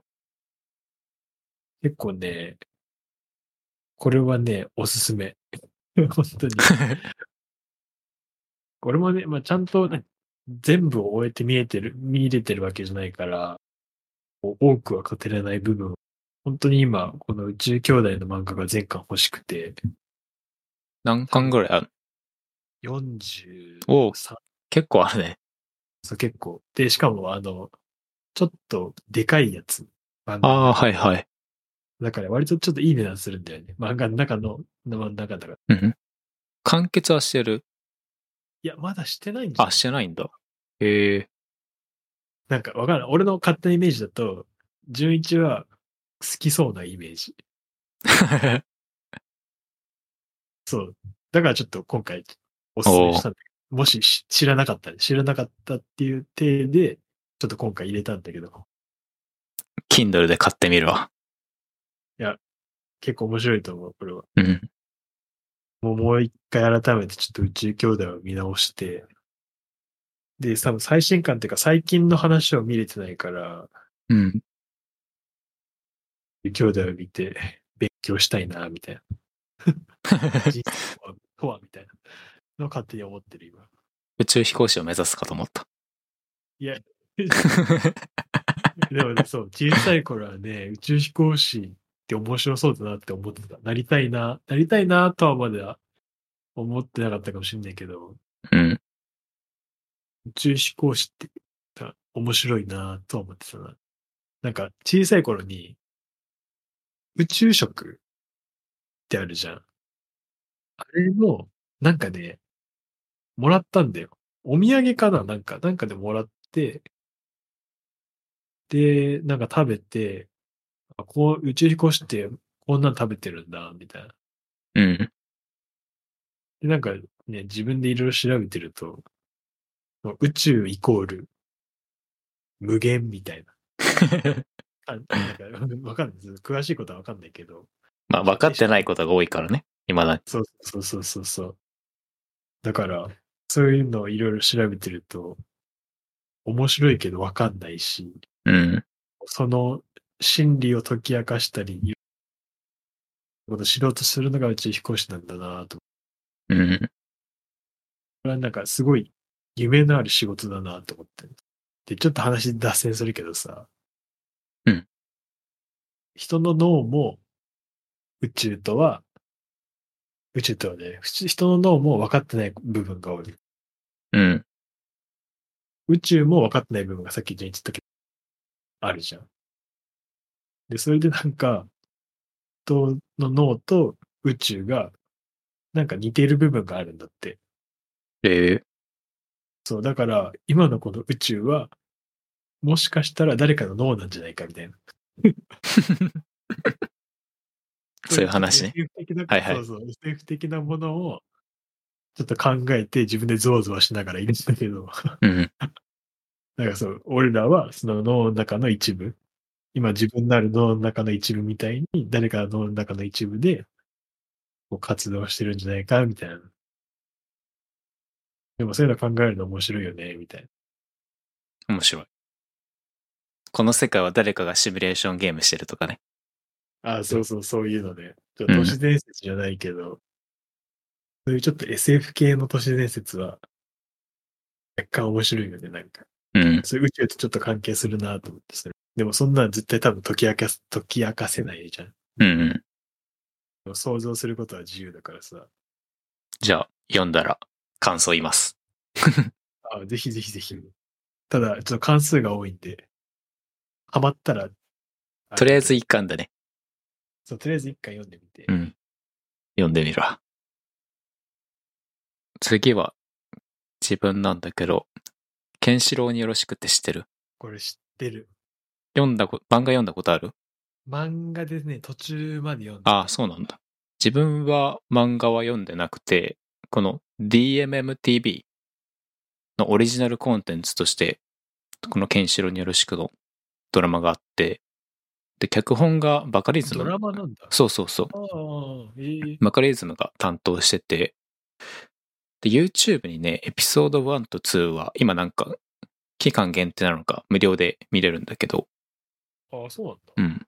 それを見て、結構面白くて、まあそもそもどういう話かっていうと、まあ説明すると、あれだね、えーっと、母親がヤクザと付き合ってて、そのヤクザの影響で母親が家出て行ってしまって、その息子がそのヤクザに対して復讐しようと思って、で、ケンシロウの漫画読むことが好きで、じゃあそのヤクザをどう倒そうかって考えたときに、ケンシロウは壺を押すのかな？指圧で相手を倒す。だから自分もケンシロウを読んで、指圧を、ケンシロウを目指して指圧で相手を倒そうと思って、ひたすらケンシロウの漫画を読んで、で、壺の勉強をして、トレーニングしてってやってたら、指圧師に最終的になってたっていう話で、でそこからどうまた復習していくかっていう、くすっと笑えるような話なんだけど。で、最近、先週の金曜日かな？その DMTV の方では最終話がリリースされて、10話ぐらいかな？トータル。あと、なんかエピソード1と2話ずつなんかひとまとまりみたいな。2話ずつ、2話で30分みたいな感じなのかな？確か。だから結構見やすくて。で、しかも面白いし。これは確かに面白い。原作、漫画の方も、うん。途中までしか見れてないんだけど、面白かった。なんか、最初結構シリアスな感じなのかなと思ってた。ゴリゴリのコメディみたいな。そうそうそう。しかもこのドラマのやつだと、その、バカリズムが入ってるから、脚本で。で、バカリズムのなんか作るドラマとか結構自分好きで、うん。面白いよね。うん。くすっと笑えるというか、あるあるみたいな感じで。そうそう。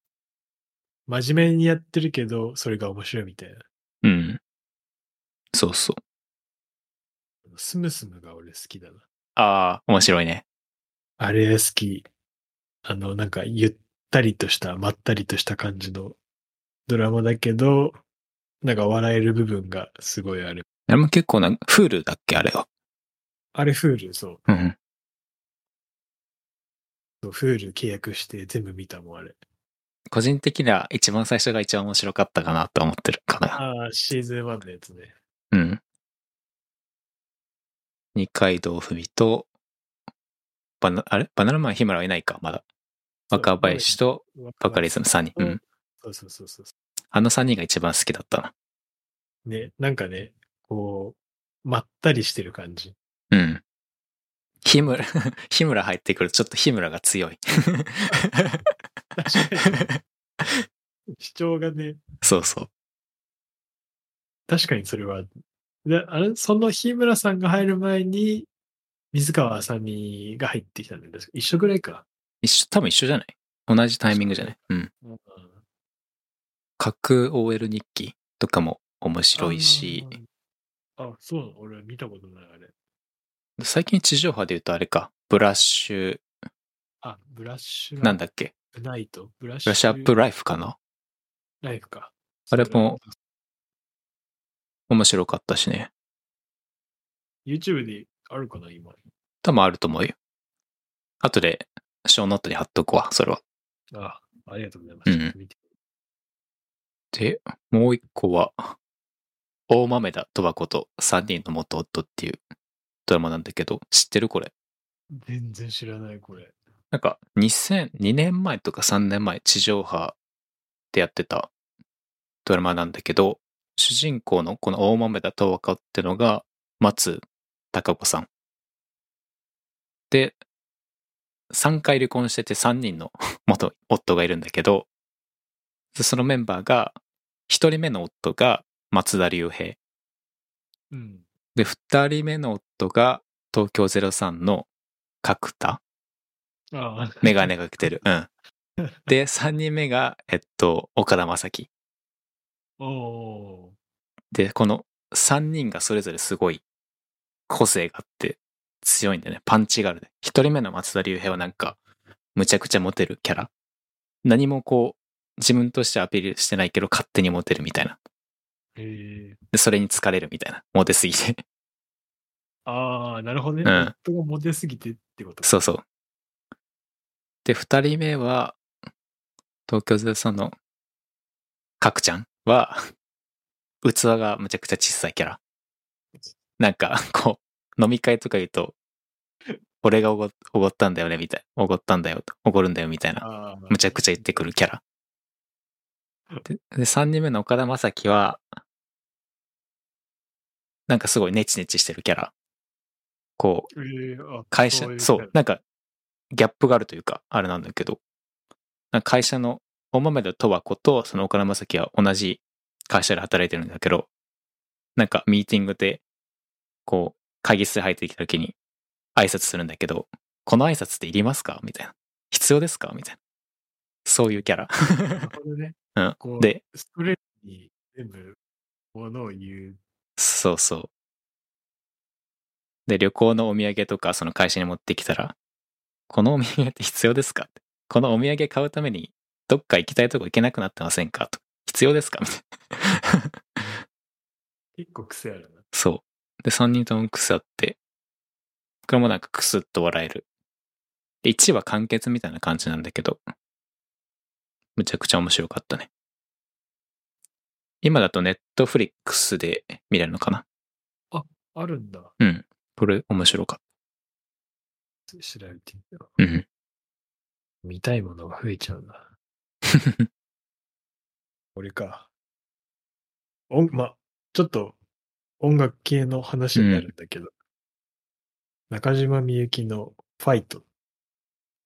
うんうん。ファイト、戦う君の歌をって、うんうん。あれがね、なんか、なんでだっけな、きっかけは、オードリーのラジオうんで、なんか、まあ、ざっくり説明すると、その、替え歌をしてたんだけど、うん。それでなんか、実際、そのファイトって聞いたことあったけど、全部フルで聞いたことないから、どういう歌なんだろうなと思って、この間 Apple Music で探して聞いてみたら、うん。結構これすごいパワーもらえる歌なんだなってすごい思って、そう、なんかね、びっくりした。びっくりするとパワーもらった、なんか、これ聞いて。いや、ほんなんか一回聞いてみてほしい。なんか、一応歌詞がちゃんとああるんだけど、女性目線なのかな？いや、男性目線どっちなんだろうな。多分女性目線だと思うんだけど。そう、女性目線だね。まあ、べ女性目線とかいろんな多分目線が入ってるのか、多分。で、そう。なんかどう説明すればいいけど、とりあえずめちゃめちゃパワーがもらえるよっていう。なんかね、元気ない、元気ないっていうか落ち込んだ時にこれを聞いてみてほしい。すごいね。えってなる。お、おって。頑張ろうってなる。で、旬は夜これ聞きながら、外歩いて星見てるんだよ。そう。頑張ろうと思う。これ聞いて歩くと。星あんま関係ないけど、これ見て歩くと本当に、お頑張ろうと。明日も頑張ろうと思うよ。じゃあ次は、これまた自分の映像になるんだけど、アップロードっていう、Amazon プライムのオリジナルコンテンツなんだけど、見たことある？いや、ないない。結構、なんだろうな。SF 系なんだけど、うん。で、ちょっとコメディ要素もある。で、こう、人間が死ぬときに、VR の世界に意識だけアップロードできるみたいな未来の設定。はあ、はいはいはいはい。で、その VR の世界もなんかいろいろ階層があって、す貧困層はすごいこう、廃れた、すごい地下みたいなとこにアップロードされるし、すごい裕福な人たちは、すごいリゾートエリアみたいな VR 空間にアップロードできる、されるっていう設定で、主人公は交通事故にあったのかな車の、現実世界の方であって、このままじゃ死ぬぞみたいな話になって、じゃあもう意識を VR にアップロードしようっていうふうに、まあ、死ぬか VR に意識だけアップロードするかみたいな選択。責められて、で、妻の、結婚してるんだけど妻の方からそのアップロードした方がみたいな決断を責められて、もう意識だけ VR の世界にアップロードする、されちゃうんだけど、で、まあその VR の空間でもいろいろ、まあ起きたりはするんだけど、途中で本当に自分はあの時あアップロードするべきだったのかみたいな、本当に死ぬぐらいの事故だったのかみたいな、な疑いというか、ああ、あってそのアップロードされたこととか、まああと事故にあったことになんか裏に隠された陰謀があるんじゃないかみたいな、展開になって、その陰謀を明かしていくっていう風に流れなんだけど。で、最近シーズン3が配信開始になって、まだ3は見れてないんだけど、シーズン1とシーズン2は見てるんだけど、結構面白いね。うーん。なんかいいね。面白そうで SF 感がすごいあって、そういうアクション系なか感じもありそうな。うん。でシーズン2の最後かな。なんか意識をまた現実世界の肉体に戻せるんじゃないかみたいな。あ、そう点可能だそう。ただなんかリスクあるみたいな。うん。シーズン2見たのが結構だいぶ前で、あちょっとあやふやなんだから、ちょっとまた シーズン1とシーズン2見返さなって思ってるんだけど、シーズン3見る前に。結構面白かったね、これ。あれそれ設定的にはさ、うん。意識だけ別の世界を送り込むじゃん。うん。その間、元の世界のさ、時間軸とは並列で動いてんのか、それとも、意識の方はすごい早く時間が動いて、元の世界の方は全然1秒とか2秒しか経ってませんよ、みたいな。いや、確かう、並列に動いてる気がするね。ああ、じゃあさ、死体が、例えば、うんし死んじゃったってされるってことやね。もうそれって意識だけ飛ばしちゃったら。そう。ただこの主人公は、なんでかわからないけど、その死体がまだ冷凍じゃないけど、保存されてたんだよね。されてるんだ。そうそうそうそう。ああ、そっか。じゃあそれ主人公分かってるんだ。そうそう。あんま俺ちょっと見たのがだいぶ前すぎて、うろ覚えなく。ああなんか面白そうだね。確かにこれ。うん。設定がまずいいって感じかな。ああな、アマプラ入ってねえな、俺。からだな。アマプラはあれだよね。別に映像だけじゃないからな。あ、まあね。でも確かにこれ面白そう。これ見てみたいな、俺も。うん。結構 Amazon プライムのオリジナルコンテンツあんまいいのないっていうか、面白いないなっていう印象だったけど、これは面白かったし、もう一個、ザ・ボーイズっていう、あ、それ知ってるかも。あんま、そ そうそうそう、ヒーローが本当は裏でむちゃくちゃ悪いことしてるみたいな世界。ああ、なるほどね。うん。あんま映像的にはすごい、グロいというか、あれだけど、R 指定のやつね。うん。この二つは面白いね。ザ・ボーイズとアップロード、アマゾン、オリジナルコンテンツとしては。イノセント・デイズは、し漫画？いや、これね、本、小説なんだけど、これは、うんとね、全然大げさに言わないで言うんだけど、今から。うん。自分が見た小説の中で、一番衝撃を受けた小説ね。へえ。これはなんかね、すごい、考えさせられるじゃないけど、自分が見てるものと、張本人とか立場によっては、全く見方が変わるし、うん。うん。捉え方も考え方も全部が違うっていうのが、この本を見てなんかすごい考えさせられたみたいな。へえ。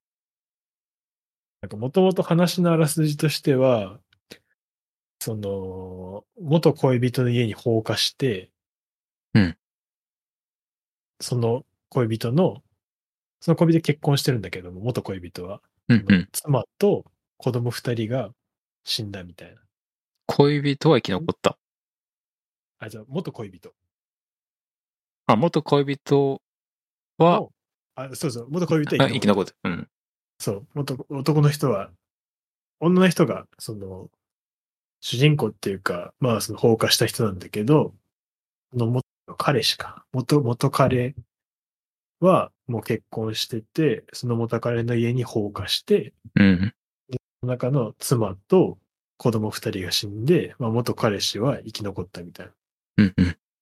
話から始まっていくんだけど、その話を、その話だけ聞くとさ、彼女の放火した人がすごい悪いイメージじゃん。まず一個。で、そっから、この女の人がどういう家庭関係で育ったの昔すごい虐待を受けてたとか、あとはそういう、昔犯罪歴があるとか、そういうのがどんどん洗いざらい話されていくんだ。で、最初読んでるときは、え、これ、放火したやつすげえ悪いやつじゃん、みたいな感じな感じ読んでたんだけど、俺は。だんだん読んでいくと、過去から、過去、その放火した人かな女の人と関わった人の話がこう、過去の話、要は小学校ぐらいの時からずっと全部出てくる。その関わってた人の、この女の人の印象っていうか、ストーリーを読んでると、なんでそんな放火に至ったの？みたいな。なんでそんなことしちゃったんだろうっていうのが、全然そういう感じの子には見えない。その話だけ読んでると。で、最終的にそれが全部事件につながるんだけど、メディアで放送してるのと、関わってた人たちの視点では全く違うし、そっからその彼女の最終的にはその放火した人の視点になるんだけど、その視点も全く全部違って、どれも正解なんだけど、どれも不正解。不正解って言い方変だな。どれも外れて、なんて言えばいいんだろうな。どれも間違ってないみたいな感じで、もうすごい説明下手だけど、今俺も。でも、そう。そういう、なんだろうな。すごい考えさせられる話で、最終的には、若干俺は泣いた、これを読んで。すごい。入り込んでそう、すごい悲しい話だと思って。でも、その放火した彼女なりにいろいろ考えがあって、こうなってしまったみたいな、とか、その彼女を助けようとする人いて、みたいな。いや、読んでてね、止まんなくなる、全然。これどうなっていくんだろう、みたいな。俺が読んできた中で一番おすすめの小説が、このイノセントで。これも、知り合いの人に教えてもらって読んだんだけど、一応帯にね、注意書きみたいなのがあって、これを読んだら、その3日間ぐらい寝込みますみたいな、が書いてあるんだけど、えでもほんとそんぐらい衝撃受ける。なんか結構当てはまって3日間ぐらいはマジずっとこれについて考えさせられた俺。っていうぐらい俺はのめり込んだ作品だった。うん。もし小説読む時間があったらね、ちょっと読んでみてほしい。いやー、暗くなりそうだな。いや、暗これね、マジで暗くなる。本当に。気持ちは暗くなる。うん。今俺もう一回読み返しててさ、これを。読み終わったら、家に送るわ。小説って読む？実際小説は、あんま読読まないね、全然。そうで。読みたいなってものもあるけど。例えば、3体あ、3体ね。うん。あ読みたいな。それこそ今度ネットフリックスで来年かな？多分3体やるらしいね。うん始まるし。ただある、うん、ボリュームがあるから。ヘビーだよね、あれ。SF 系は好きそうだったら。そうだね。そしたらおすすめは、プロジェクトヘイルメアリーってやつね、小説。これはもう本当めっちゃ面白い。もうなんか日本が、こう、未知の病気に侵されて人類絶滅しますみたいな感じの話なんだけど、うん。それをどうにかしないとみたいな感じで、宇宙飛行士じゃないけど、宇宙にそれをどうにかする方法を探しに行くみたいな。ざっくり説明するとそういう感じ。これもまたね、いろいろ読んで考えさせられました。映画化も決まってるんだね。え、あ、そうなの？それ初めて知った。ライアン・ゴスリー主演。うーん。2024年。撮影開始か、初頭。知らなかった。オデッセイ、ブラッド・ピットじゃなくて、ブラッド・ピットじゃない、えっと、レオナルド・デカプリオか。うん。が主演の映画のオデッセイっていう、わかる？うん、わかる。あれの、元々の原作が、火星の人っていう原作なんだけど、それの原作を書いた人が、このプロジェクトヘイルメアリー書いてて。結構これも SF 好きだったらね、こうこれは面白いと思う。上、上下かな？上下2巻。寝る前にずっと俺、これプロジェクトヘルメアリ読んでて、気づいたら3時とか、なんかあった。ハマりすぎて、うわ、面白いみたいな。あ、もう3時や、みたいな。小説な。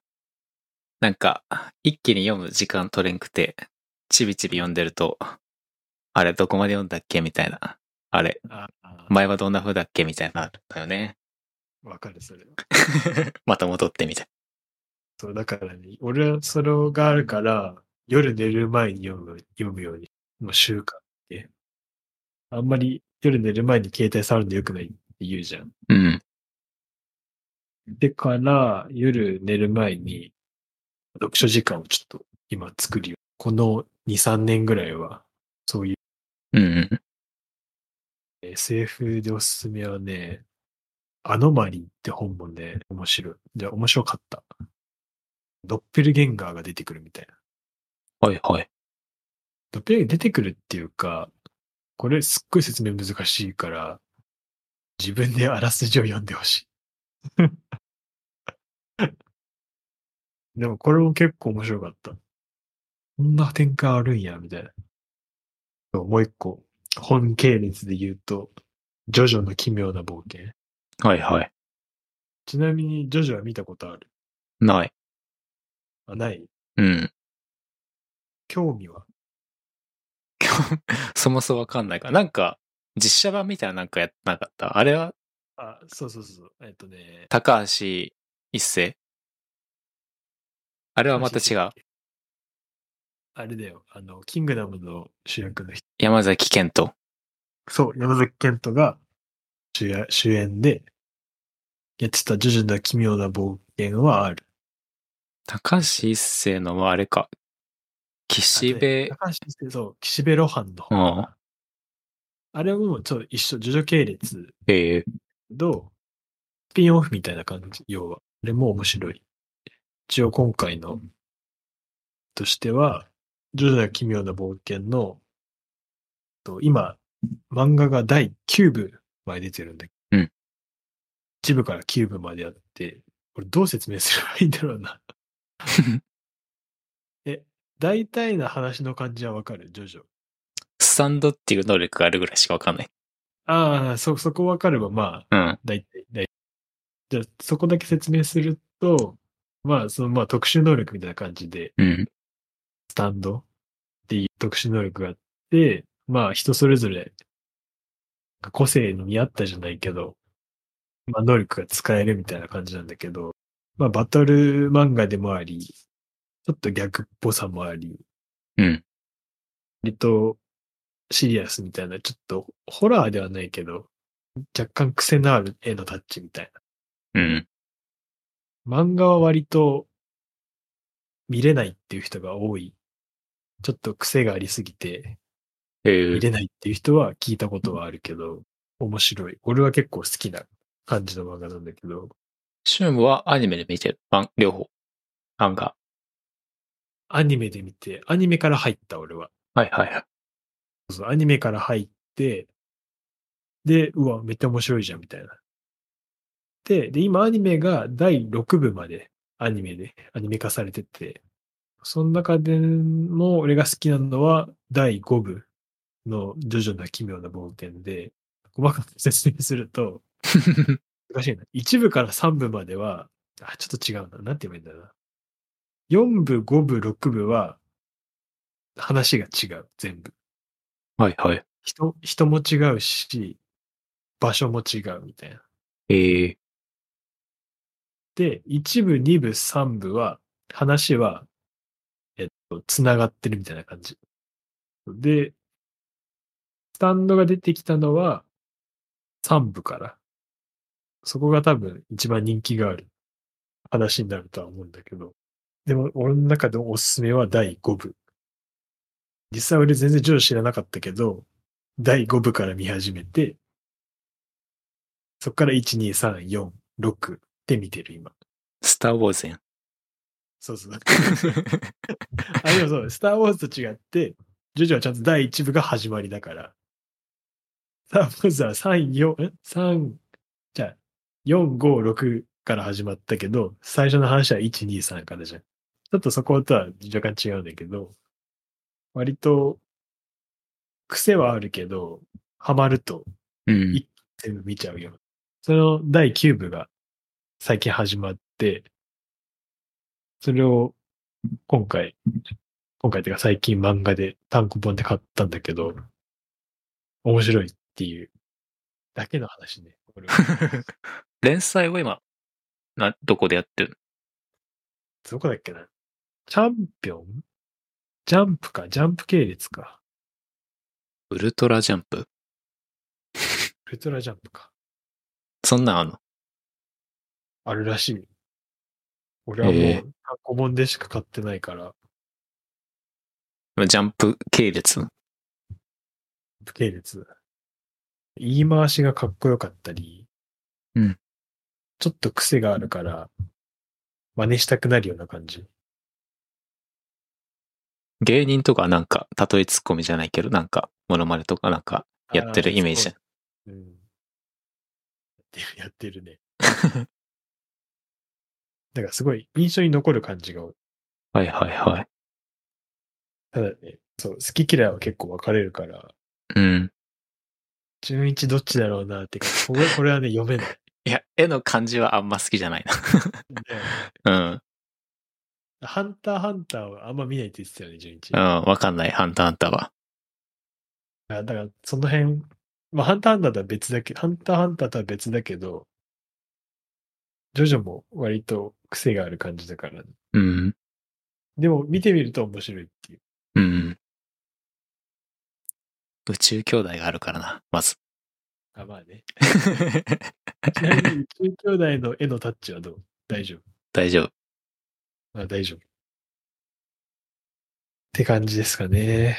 ちょっとジョジョはこの辺にしとき じゃあ、今回はこんな感じですかね。そうですね。若干喋りすぎちゃった部分もありますが。じゃあ、今回は以上で。